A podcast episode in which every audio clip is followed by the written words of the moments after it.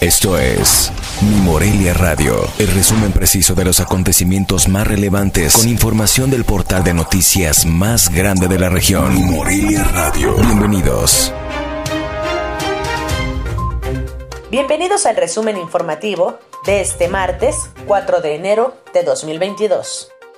Este miércoles 5 y jueves 6 de enero se vacunará con la segunda dosis contra COVID-19 a jóvenes de 15 a 17 años de edad en Morelia. Las sedes que se habilitarán esta vez son dos, el Poliforum de Morelia y la Unidad Deportiva Ejército de la Revolución, más conocida como Venustiano, en un horario de 8 de la mañana a 14.30 horas. La última semana de diciembre, la categoría especial de hoteles en el estado llegó a una ocupación promedio del 88% en su día máximo, mientras que la categoría de 5 estrellas llegó a un 76% de acuerdo a estadísticas de la Asociación de Hoteles y Moteles del estado de Michoacán.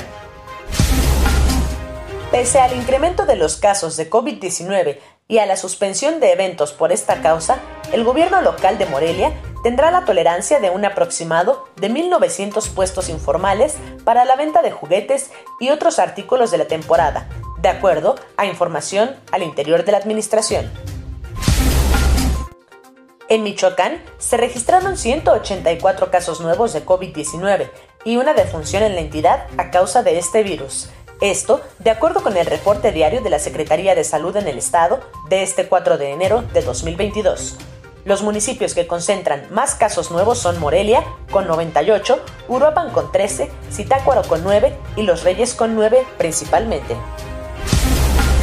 Debido a que desde el año pasado la materia prima para la producción del pan ha ido en aumento, es inminente el incremento de este alimento en el estado, indicó el presidente de la Cámara Nacional de la Industria Panificadora en Michoacán, Genaro Ruiz Martínez.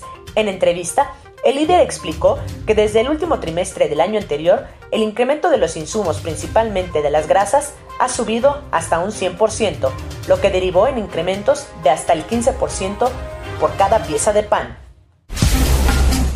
Integrantes de la Organización de Normales Oficiales del Estado de Michoacán emitieron este martes un posicionamiento en contra de una posible reducción de la matrícula dentro de la próxima convocatoria para al menos tres escuelas normales del Estado, refirió uno de los voceros del movimiento. Informó desde Morelia, Michoacán, Cintia Arroyo.